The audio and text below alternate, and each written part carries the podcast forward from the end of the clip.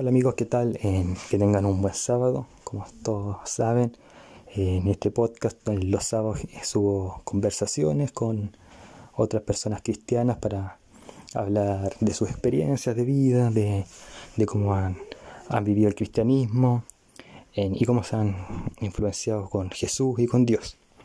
Hoy ya tengo una invitada especial, eh, se llama Carla Ortega. Ella está casada con un pastor llamado Juan Cancino, que fue en pastor acá en, la división de Santiago, o una de las dos divisiones de Santiago.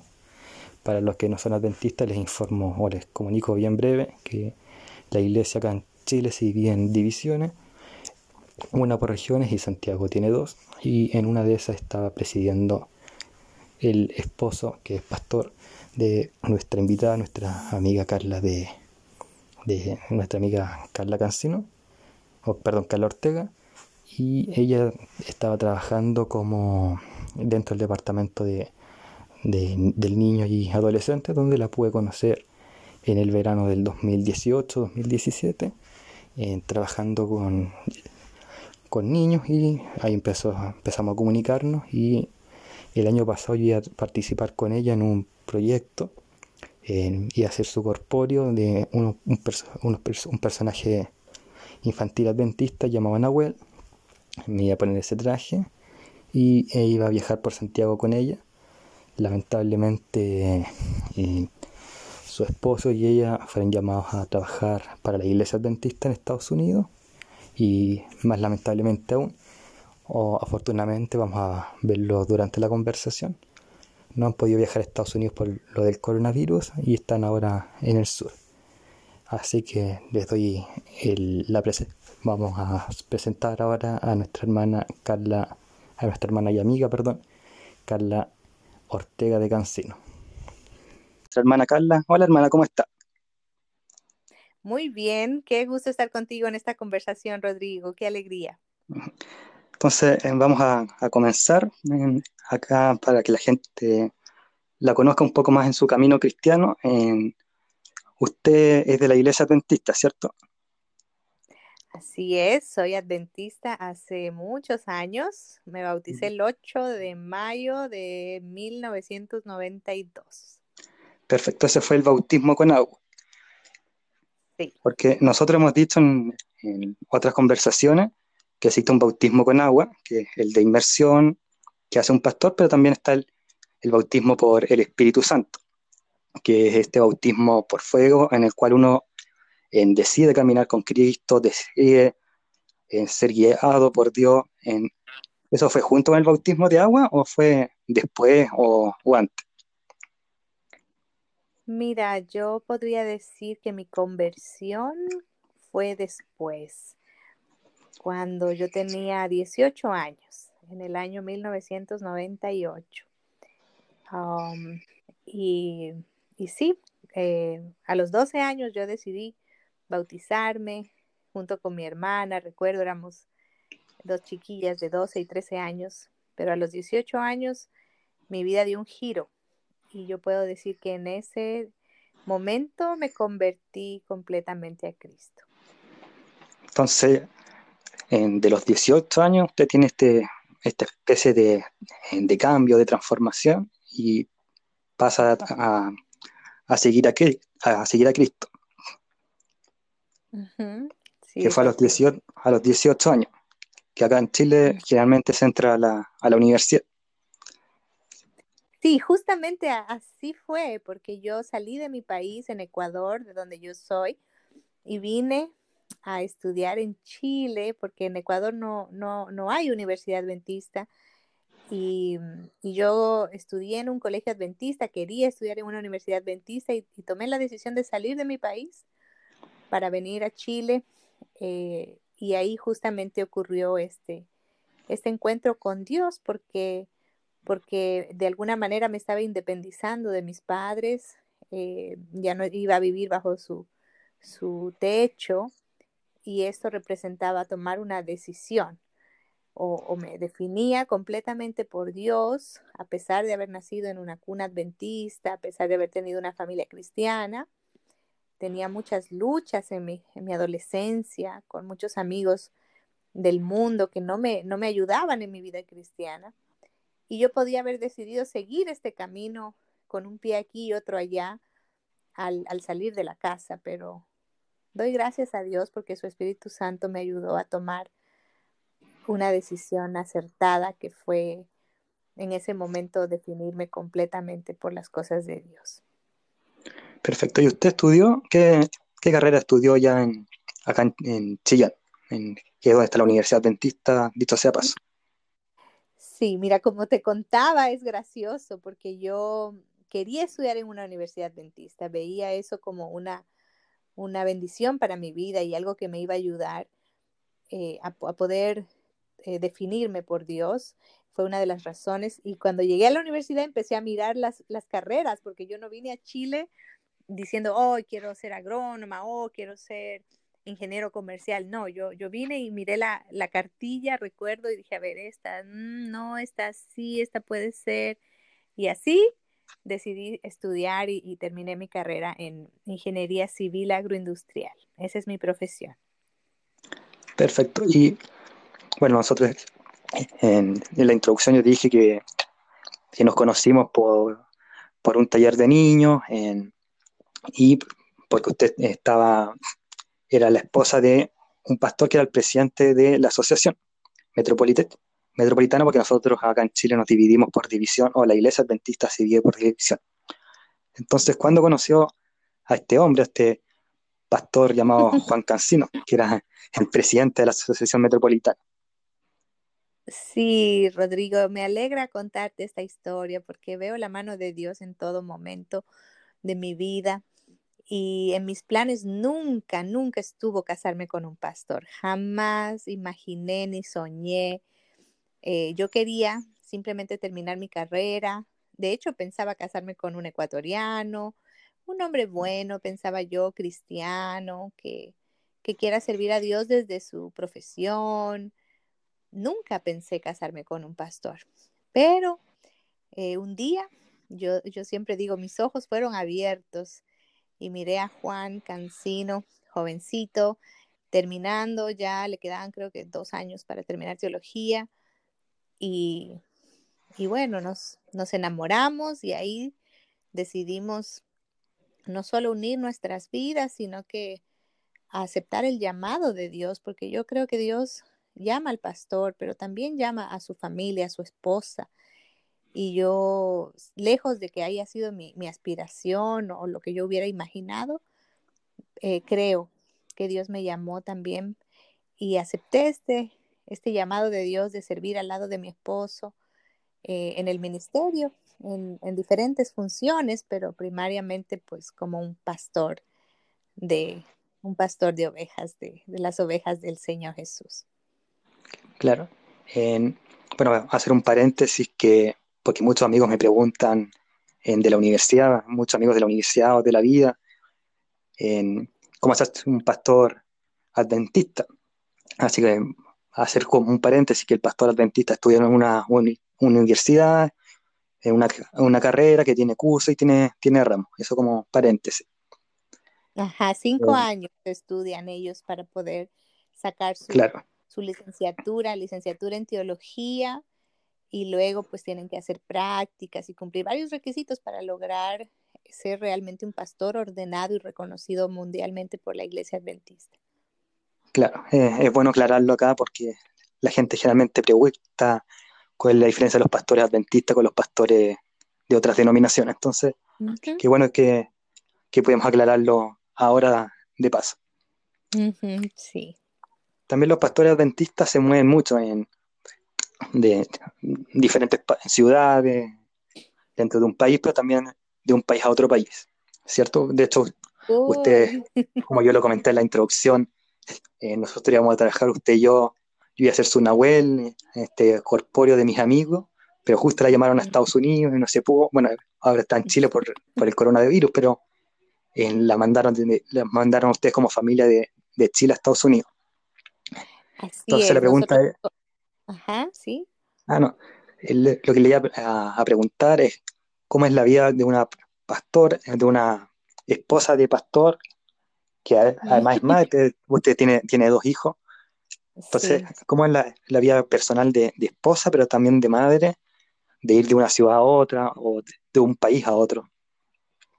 Mira, esa parte es desafiante eh, porque todos, todos como seres humanos yo creo que tenemos ese apego a la estabilidad, a un lugar, a un círculo, a una comunidad y humanamente buscamos como perpetuar eso, ¿no? Porque nos gusta estar en nuestra zona de, de confort, en nuestra, en nuestra zona en donde nos sentimos apreciados, queridos y, y, sabemos desenvolvernos.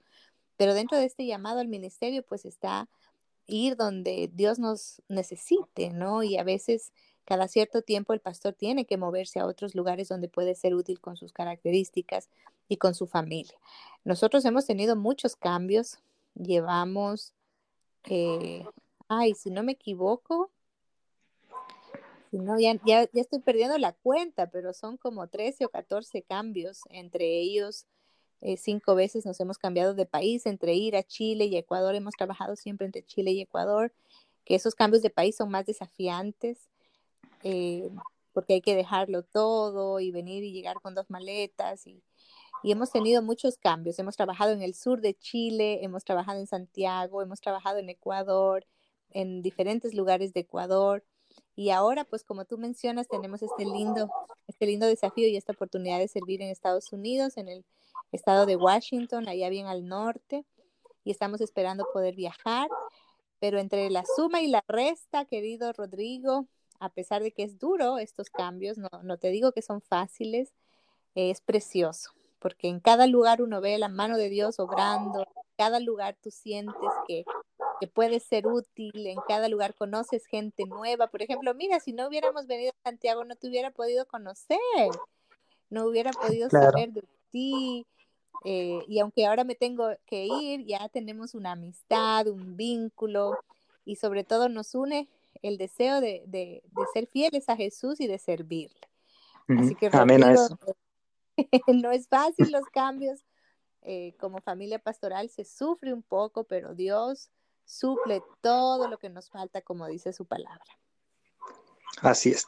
Eh, y eso, eso es bueno y es gratificante. Y, eh, usted la tercera persona con la que tengo la conversa estas conversaciones, y todos lo han dicho, que se ha visto la mano de Dios en distintos ámbitos de, de la vida y en cada desafío pero también uno tiene que prepararse como, humano. Y usted va a viajar a Estados Unidos. Entonces, antes de, porque Ecuador a Chile, si bien hay diferencias culturales, pero se habla español. De Chile a Estados Unidos, Chile sale español, Estados Unidos se, habla inglés.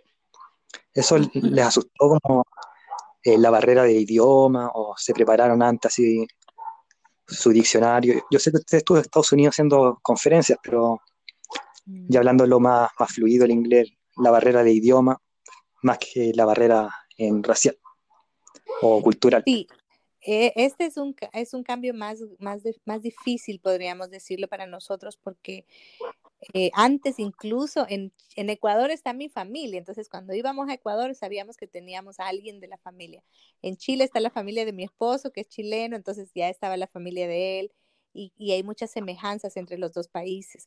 Pero sí queríamos en el fondo del corazón los dos tener una experiencia sin, sin, sin ningún lugar en donde tengamos familia. Y Dios nos permitió esto sorpresivamente porque tampoco lo esperábamos ni lo buscamos pero claro, es, es desafiante eh, la cultura, el idioma, la forma de hacer ministerio, de llevar la iglesia allá. Si bien es cierto, mi esposo va a pastorear la iglesia hispana, eh, el medio en el que se va a desenvolver junto con nosotros es completamente americano, ¿no? Entonces, es un desafío grande, pero eh, creemos que Dios tiene una obra para hacer en ese lugar y, y nosotros pues hemos sido escogidos para eso. Entonces, eh, bueno, confiados también y eso, confiado en el Señor obviamente y eso eh, es bueno. Pero entre tantos viajes, hubo un minuto que usted, su marido, su hijo se sentaron y dijeron, eh, no, no nos da el cuero, mejor dediquémonos a otra cosa. Y si fue así, ¿cómo lograron salir adelante y seguir en, este camino de trabajo, hacia el Señor? Ay, Rodrigo, esa pregunta es difícil. Mira, la verdad es que eh, nosotros tuvimos demasiados cambios. Eh, en algunos lugares estuvimos tres meses y medio, después habían cambios a, los nueve meses, al año, eh, al año y medio. Entonces, imagínate, eso era vivir con maletas. y sí, yo puedo decirte que en un momento me sentí eh, abrumada por esta vida inestable, porque normalmente eso no pasa con los pastores, generalmente ellos están cinco años en un lugar, cuatro años, tres años ya, pero nosotros no, o sea, tres meses, seis meses, nueve meses, un año y medio, un año, nuestro, nuestro ministerio empezó de esa manera. Entonces, eh, yo me, sentí en un momento que necesitaba un poco de tiempo y de estabilidad.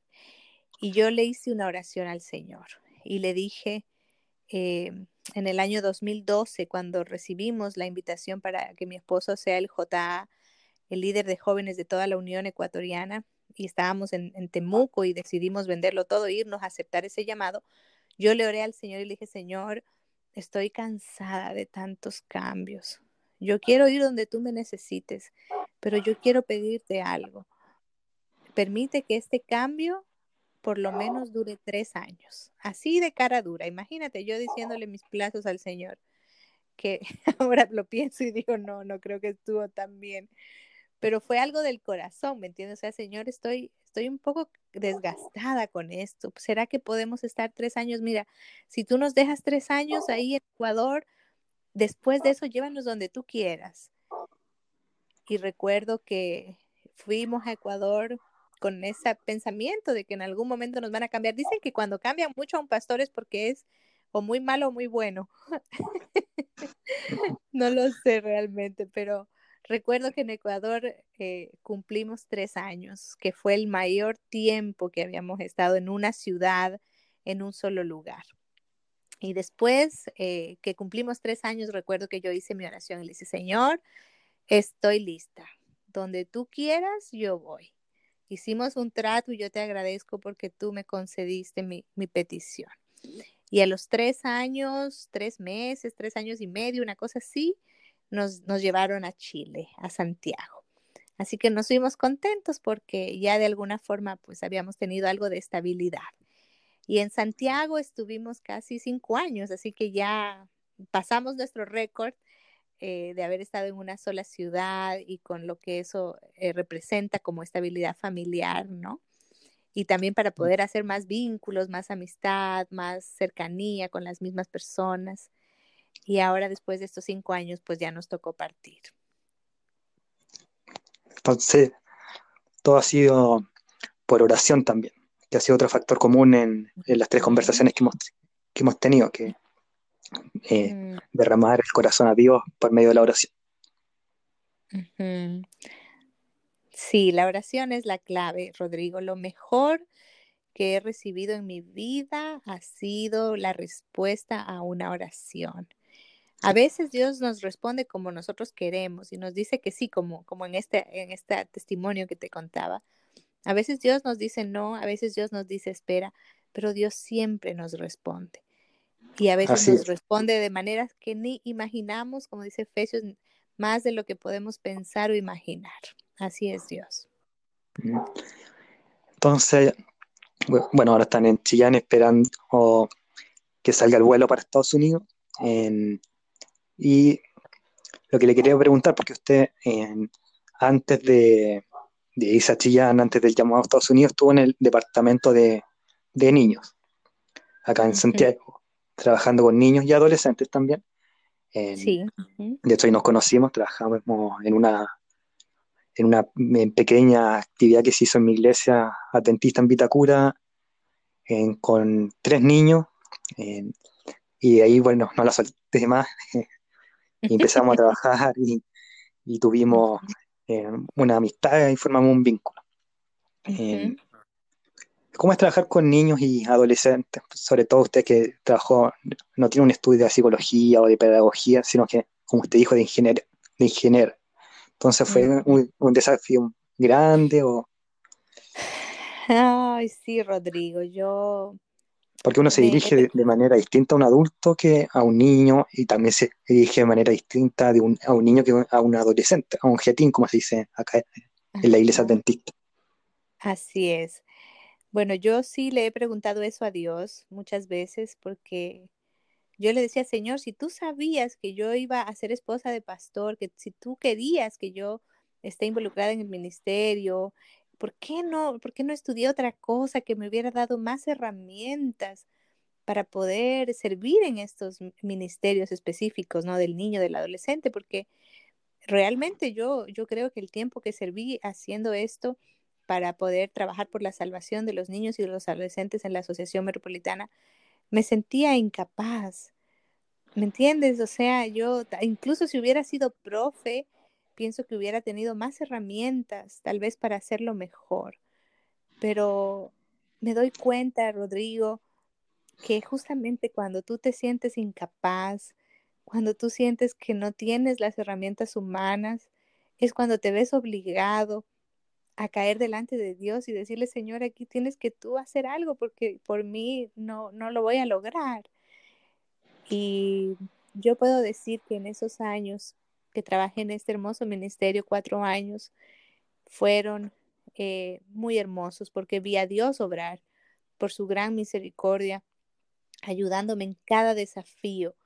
Eh, vi a Dios poniéndome amor por los niños, ¿sabes? Porque pienso que eso ellos lo perciben cuando tú sientes ese amor, ese interés, esa valoración por ellos.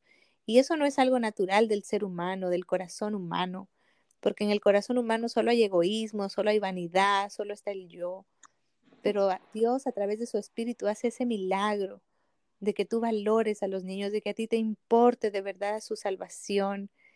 Y yo doy gracias a Dios porque lo vi a Él fiel, ayudándome, dándome ideas, dándome palabras, dándome eh, herramientas que yo humanamente no tenía, poniendo personas como tú y como esposas de pastor, hermanos, hermanas de iglesia, que, que todos contribuyeron de alguna manera. Así que la gloria sea para Dios por esta hermosa experiencia que para mí fue una experiencia bellísima ver a Dios obrando a través de, de, de, tantas personas en favor de los niños y adolescentes. Sí, es bonito trabajar con niños y adolescentes. Eh, yo he trabajado con, muchos niños en la iglesia, gracias a Dios también, eh, porque también me sentía incapaz. Y, me, mm. y lo que más me gusta de la iglesia, aparte de, predicar, es trabajar con niños y adolescentes. Y siempre que mm. termino de trabajar con ellos, y, no sé si usted estará de acuerdo, se me viene a la mente los tantos versículos que Cristo dice, eh, que aparecen en la Biblia, que Cristo dice que los que entrarán al reino de los cielos tendrán el pensamiento y el corazón de, un niño. Y siempre que yo trabajo con niños, se me viene ese pensamiento. no sé si usted también le viene ese, pensamiento y descubrir por qué, trabajando con niños y adolescentes, Cristo dijo esa, esa frase. Los que tienen la mente y el corazón del niño entrarán en el reino de los cielos. Sí, me, parece hermoso eso. Eh, me parece que Dios nos hace volver nuestra vista a los niños. Porque cuando Él dice, o sea, si no fueres como niños, no entraréis en el reino de los cielos. O, cuando los discípulos se preguntaban, ¿quién es el mayor? Ah, y tomó a un niño y, dijo eh, que tienen que ser como niños para poder entrar en el cielo. Entonces, definitivamente uno uno tiene que eh, devolver su vista a los niños y decir qué tienen los niños para que, para que sean tan importantes para Dios, que, cómo son los niños para que sean eh, dignos de heredar el, el reino de los cielos. Y una de las características más hermosas de los niños que pienso que nosotros como adultos debemos imitar es que ellos eh, saben perdonar, saben olvidar, saben no guardar rencor. Cuando tú te equivocas con un niño, eh, viste que él no, te, no, te, no, se queda con la cara larga todo el día, Yo tengo un hijo que todavía es pequeño, tiene 11, mi hija ya tiene 14. Pero a veces nosotros los seres humanos somos tan hipersensibles y que alguien nos miró mal, alguien nos dijo una palabrita media áspera y ya le hacemos la ley del hielo, no, no le vuelvo a saludar. Y de ahí lo perdimos para siempre. ¿Me entiendes? Pero un niño no. Un niño perdona, un niño olvida, un niño deja atrás. Como dice Proverbios, eh, un niño pasa por alto la ofensa. Y Proverbios dice, el que pasa por alto la ofensa crea lazos de amor. Y esa es una de las características que, más me encanta de los niños y que yo pienso que debemos desarrollar justamente para estar en condiciones de llegar a ese reino precioso que Dios nos ofrece al ser como niños. Claro, y así fueron desarrollándose lindas experiencias. Supongo que vio mucho, muchos niños, por ejemplo, eh, bautizarse o, no sé. Eh, bueno, yo nunca fui conquistador porque entré eh, bastante viejo a la iglesia. bueno, igual uno se puede ser conquistador, pero un niño de aventurero a, conquistador o un niño un emocionado porque se aprendió el primer versículo. y, acá, no solamente hablando de, de, los niños que usted tiene en el, ministerio, sino que como usted dijo, en dos, hijos, en, ¿cómo es esa experiencia de oh, ver un niño que, que se bautizó y también quizás sus hijos, o, o, ver niños avanzar en los caminos de Dios, pero, también a sus hijos. ¿Cómo, cómo es esa? Porque mm, yo supongo que tu elemento orgulloso, o muchas veces orgullosa, no solamente por sus hijos, sino que por los niños que le, tuvo, que le tocó en su ministerio. Sí, mira, esa fue una ventaja que yo tuve, porque cuando uno tiene hijos chicos y te toca trabajar con niños, entonces tus hijos de alguna forma te dan ideas, eh, tú ves lo que a ellos les sirve en su vida cristiana y lo aplicas también para el resto de niños. Entonces, eh, mis hijos pequeños que asistían a mis actividades eran como el termómetro, ¿entiendes? Entonces, eh, fue bonito de alguna manera poder ver cómo los niños responden con un corazón tan accesible a los llamados que, se pueden hacer para que ellos entreguen su vida a Cristo a través del bautismo o a través de pequeñas decisiones. Esa es otra característica que como adultos debemos imitar. Viste, los adultos siempre estamos argumentando, siempre estamos poniendo excusas. Tú hazle un llamado a un niño a entregar su corazón a Jesús y él lo hace inmediatamente y lo hace de todo corazón. Y eso es algo que debemos imitar. Y otra cosa importante es que a veces en las iglesias nosotros menospreciamos el bautismo de los niños. A veces nosotros decimos, ah, no, pero si se están bautizando solo niños, o sea, como que no, fue, fue muy fácil bautizar a esa gente, porque bautizar a un adulto es difícil, entonces, ah, solo está bautizando ahí dos, tres niños, eh, como que no, no valió tanto el esfuerzo, porque los niños rápidamente aceptan bautizarse, eh, pero todo lo contrario. Cuando un niño, cuando un adulto se bautiza es una vida que ya vivió. Queda, quedan pocos años para vivir con Cristo, quedan menos años para servirle. Pero cuando un niño se bautiza, es una vida entera para Jesús, es una juventud para Jesús. Son muchos más años para servirle, muchos más años para, para vivir tomado de la mano de Jesús. Entonces, para mí el bautismo de un niño es muy significativo, es muy especial porque, porque sin duda eh, hay mucho más para entregar a Jesús. Claro, eso es lo, que, lo que está pensando, porque uno generalmente dice el bautismo de un niño versus el bautismo de, un adulto. Entonces, es bueno que también haya mencionado ese punto. Y también como eh, dentro del Ministerio del Niño le tocó ir a campamentos, ¿o no? De conquistadores, aventureros, que es como un símil para los que no son adventistas a, los, a los clubes de, de scout. Eh, ¿Le tocó ir a campamentos? Y si es así, ¿alguna experiencia, anécdota chistosa que haya ocurrido organizando las cosas o no? A ver, bueno, el, el G-Team que tuvimos, el, el Celebra Team que se llama con los adolescentes, que tuvimos en el, el mes de, de, noviembre del año pasado. Fue una experiencia linda. Eh, y la verdad que me, me, mm, o sea, como así como una anécdota, no, no se me viene ahora a la mente algo, eh, pero sí me doy cuenta que, que los chicos responden a, a, cuando se les habla la palabra de Dios de una forma directa. Eh, me sorprendió eso. El pastor Andrés Dinamarca fue el orador de nuestro encuentro y él fue muy directo, muy, muy claro, sin darse tantas vueltas. Les habló eh, a los chicos de una forma así muy, muy transparente. Y creo que esa es otra cualidad de los adolescentes y de los niños, la transparencia. Y cuando tú les hablas con, con transparencia, ellos responden bien, porque no les gusta eh, tanta, tanta guaragua, tanta, tan, tanto maquillaje, podríamos decir, en las palabras. Y, y, eso fue algo lindo que yo miré en este encuentro, en este campamento que tuvimos eh, con los muchachos. Y bueno, lo otro es que si hay buena predicación y está rica la comida, ellos están felices. Sí. Bueno, yo fui a algunos congresos ya de, de jóvenes y las predicaciones eran buenas, la comida, eh, sí, también.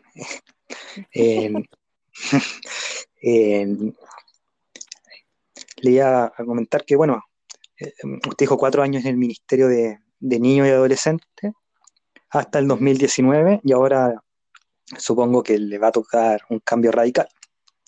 No vamos a decir solamente la esposa del pastor porque sabemos que las esposas del pastor no solamente la esposa del pastor, yo lo, digo por experiencia propia, en todos los pastores que he tenido, o la gran mayoría, me, he tenido más, más, lazo con la esposa del pastor que con el pastor, porque el pastor está con más iglesia, la esposa del pastor es más, más entre comillas, accesible, no es que los pastores no lo sean, pero uno genera más vínculo con la esposa del pastor generalmente por a veces motivo, por lo menos mi experiencia. Entonces, después de cuatro años trabajando en el Ministerio del Niño, está en lista para el desafío, que un cambio a 180 grados distinto, quizá.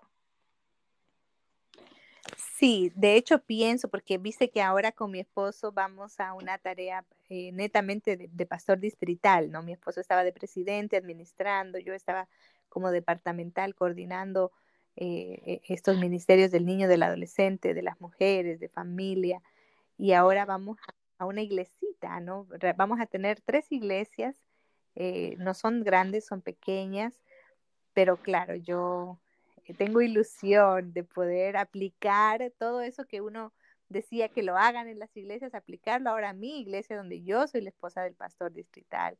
Y, y, en, en, pequeña escala, pues buscar la manera de, de beneficiar a los niños con, con, tantas cosas. Yo alabo a Dios porque la iglesia adventista ha invertido muchos recursos, mucha, mucho, muchas ganas en darle lo mejor a los niños.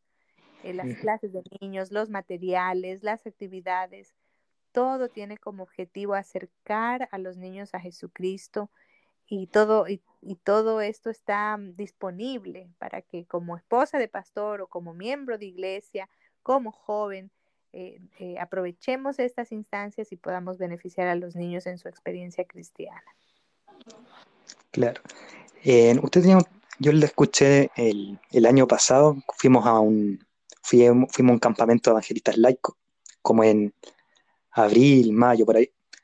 Y usted contó un testimonio que a mí me impactó mucho, que fue a Estados Unidos, usted hace una conferencia, y no me acuerdo si de Chile a Estados Unidos o al regreso de Estados Unidos a, a Chile, usted eh, hizo un pacto con Dios. No sé si nos podría contar ese, ese testimonio que escuché. Sí.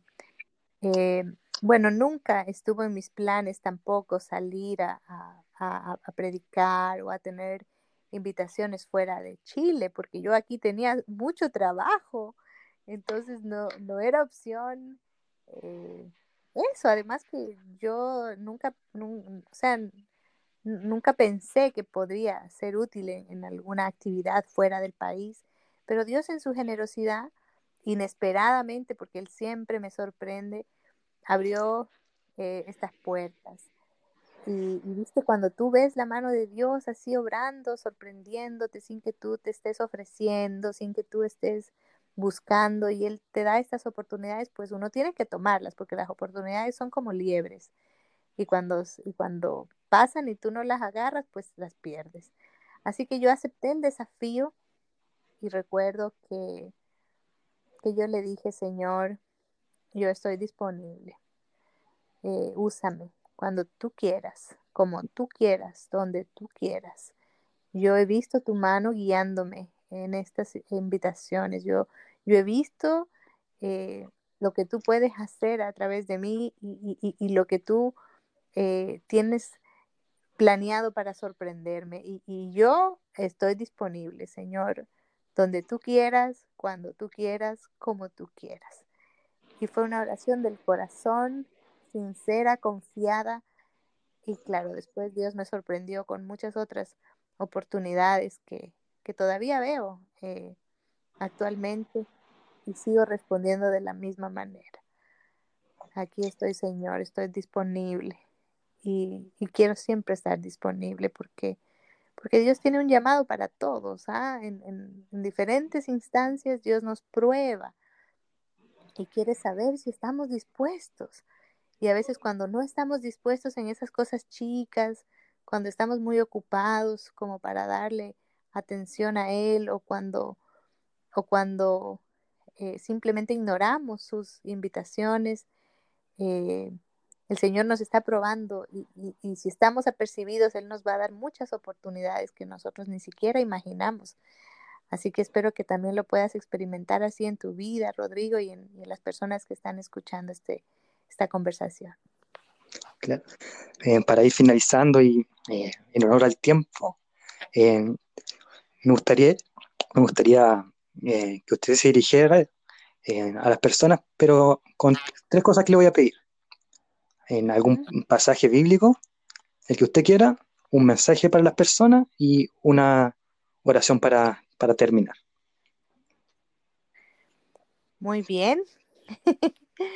Un pasaje bíblico, les voy a leer uno que leí hace poco y que me encanta. Dice en Juan 10:10, 10, el ladrón no viene más que para robar, matar y destruir.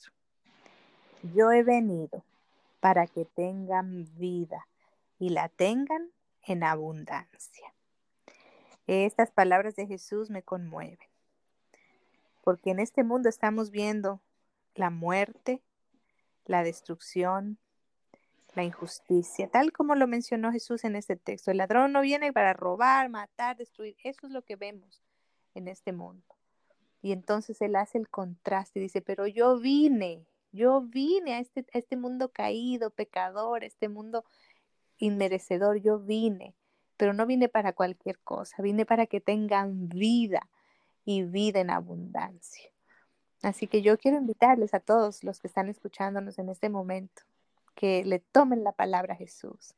Si están viviendo una vida a medias, una vida inconforme, una vida triste, una vida vacía, una vida opaca, tómenle la palabra a Jesús y díganle, Señor, yo no quiero vivir en estas obras del enemigo, de muerte, de destrucción, de dolor.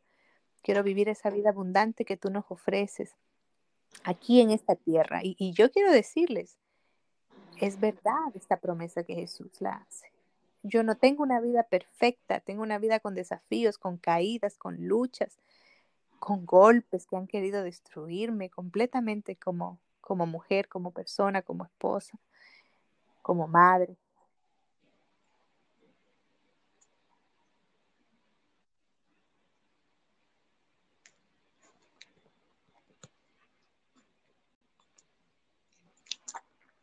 Mm.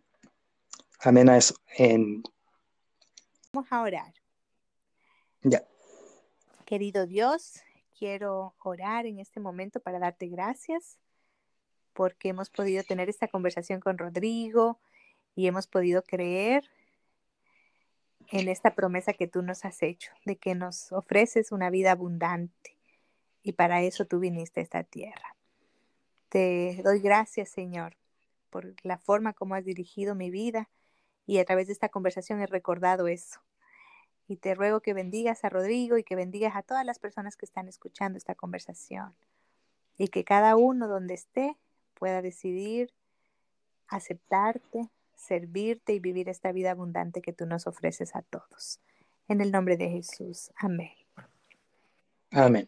Muchas gracias, querida hermana y amiga en Carla Ortega. De nada. Y nosotros acá, acá en este podcast nos vamos a estar viendo en otra ocasión. Un saludo a todos y nos vemos el, el, lunes en otro capítulo. Y gracias a usted, hermana, por acompañarnos hoy día sábado. Claro que sí. Saludos y bendiciones. Un abrazo, Rodrigo. Bye bye. Adiós. Gracias.